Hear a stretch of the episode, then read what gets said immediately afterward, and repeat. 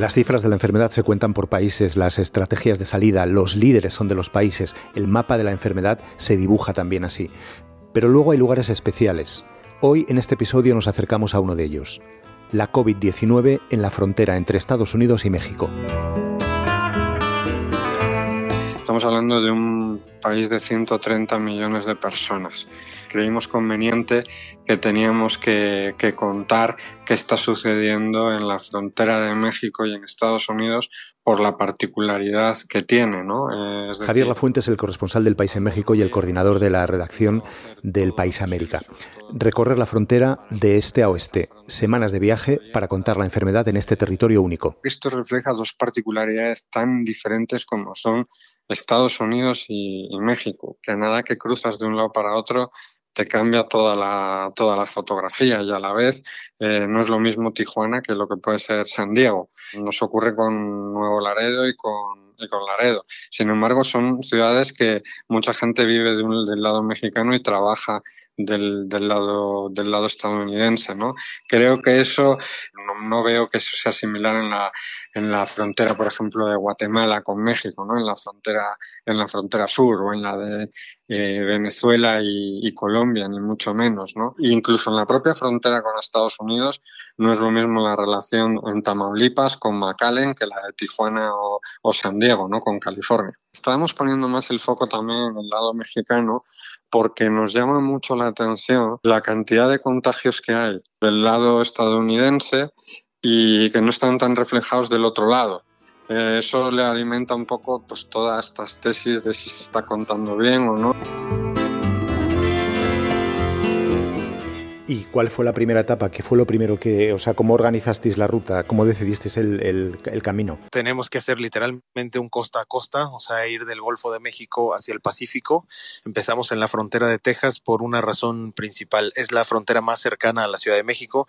Obviamente no hay vuelos. Héctor Guerrero está haciendo este viaje. Él es videoreportero del país en México. Hemos partido vía terrestre desde Ciudad de México y obviamente la frontera más cercana, el que nos facilitaba llegar en, en, en unas 15, 12 horas a ese punto. Es la frontera del estado de Tamaulipas con el estado de Texas.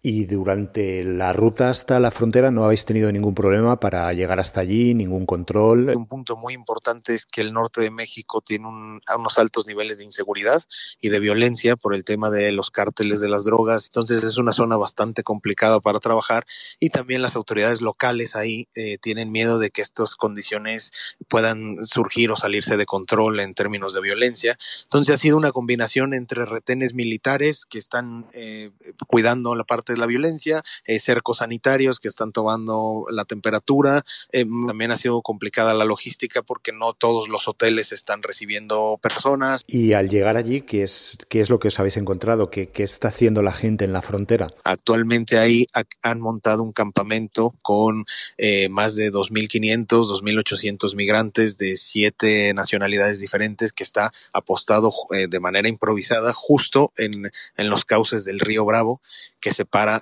para Estados Unidos de de México. Eso es uno de los focos, digamos, rojos o de que tiene prendidas las alertas en este, en este estado, porque se imaginarán lo peligroso o lo propicio que puede ser para, en estos momentos, ¿no? Para la, contingencia. Hay una propuesta de reubicarlos, pero no hay una propuesta concreta. Hay organizaciones internacionales eh, médicas como Médicos Sin Fronteras y, algunas más eh, norteamericanas que se han sumado a la emergencia y pretenden eh, montar un hospital de emergencia. Eh, otra historia que, considero que es muy, muy relevante, la hicimos en la ciudad de Reynosa, Tamaulipas, a unos 200 o 300 kilómetros de ahí, también en línea fronteriza. Esta ciudad es frontera con McAllen, Texas, y ahí es ahora uno de los puntos de deportación eh, que más casos o que más repatriados recibe por día. El presidente Trump durante esta contingencia ha acelerado las deportaciones eh, de Estados Unidos, tanto de mexicanos como de centroamericanos. Y lo que están haciendo es que están trayendo eh, nacionales o, o, repatriados de distintas partes de Estados Unidos a ponerlos ahí en la frontera. Estos mexicanos entran sin ningún tipo de control sanitario a México y después van a distintas partes de México. Entonces, realmente ahí puede haber un, una alerta muy grande. Esto que escuchan es eh, Ciudad Juárez, está más al oeste.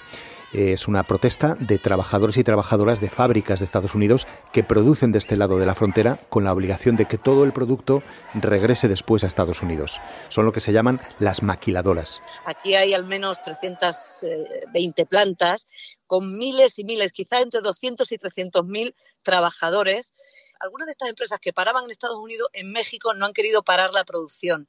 Entonces los trabajadores están saliendo pues a la calle. ¿Por qué? Pues para no llegar e infectar a nuestros familiares, porque mucha gente... No muchos, porque mm, Ciudad Juárez es uno de los paraísos eh, para las empresas más faltas de ética.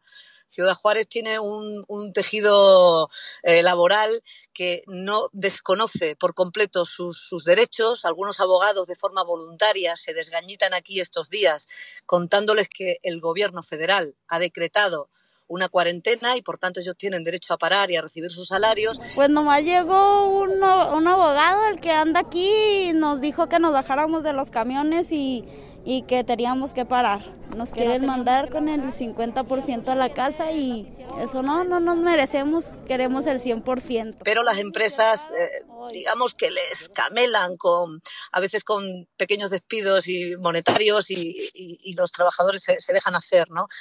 esto es como un, granero de, coronavirus. Carmen Morán es la otra parte del equipo que está haciendo este viaje con Héctor, es corresponsal del país en México. Las empresas están cerrando a ritmo de muerte. A medida que se va contagiando un trabajador, una trabajadora, salen los medios de comunicación y la empresa por la presión pública se ve obligada a cerrar, pero algunas aún se resisten y bueno, los trabajadores están protestando en la calle precisamente para salvar sus vidas en este caso. El propio gobierno federal ya ha anunciado que estas ciudades del norte van a ser de los grandes focos que tenga la enfermedad en México. Carmen, vosotros que venís de Ciudad de México, ¿es consciente en la, en la capital la gente de lo que sucede en la frontera? México no es un país, son dos. Una parte del país que es gente perfectamente informada, quiero decir que es consciente de lo que está pasando en la frontera, pero también en España y en Italia. Y hay una parte de México, el país prácticamente dividido en dos, que son gente con mucha menos información. Yo mm, entiendo que esas personas no saben lo que está pasando en la frontera, pero ni en la frontera norte ni en la frontera sur. El desconocimiento en amplias capas de la población es muy amplio. Es un granero de bulos, todos esos bulos que llevan días circulando por todo el mundo. Mm, aquí tienen un, cobran un drama especial porque hay gente que se cree cosas eh, obviamente falsas, ¿no? Muy bien, ¿y cuánto va a durar el viaje, Carmen? Eso es un imponderable porque el periodismo, además de organizar reportajes, digamos, de largo aliento, mm, se va encontrando con cosas en el día a día ¿no? que le obligan a detenerse, como, como sabéis. Tampoco queremos detenernos muchas semanas porque hay que, hay que volver a, México y hacer nuestra propia cuarentena. Pero bueno, estaremos en total igual un, tres semanas más o menos, viendo un poco, viendo un poco cómo van las, cómo van las cosas. En América Latina y concretamente en México, ¿hay un impulso regional o un impulso continental de los distintos países o cada uno está actuando por su cuenta? No, cero. Es decir, puede haber algún guiño además, pero no, no, no. Ni mucho menos aquí, bueno, cada uno está intentando llevarlo lo mejor que, que puede y tomando medidas como ellos mismos consideran. Si es llamativo en este sentido que López Obrador, el presidente mexicano, por primera vez en más de año y medio de, gobierno, se ha tomado en serio mm, su condición de jefe de Estado y ha participado en una reunión del G20 a las que no había asistido, siempre mandaba al canciller, o ha llamado él a Xi Jinping para agradecerle y para pedirle más ayuda, o al propio Trump, con el que ha hablado en, en, el último mes dos veces e incluso ha abierto la posibilidad, cuando todo esto pase, a reunirse con él para agradecerle un poco la disposición que está teniendo, lo cual es un, vamos, más allá de cualquier cooperación, me parece un gesto eh, muy, muy, muy llamativo. Gracias, Javi. Esto es Crónicas de un Virus. Soy Carlos de Vega. No le escuchan, pero también hace este podcast conmigo José Juan Morales. Tenemos un correo electrónico al que nos podéis escribir. Es audio.elpaís.es. Queda un día menos. Mañana pasará más cosas. Gracias por escuchar.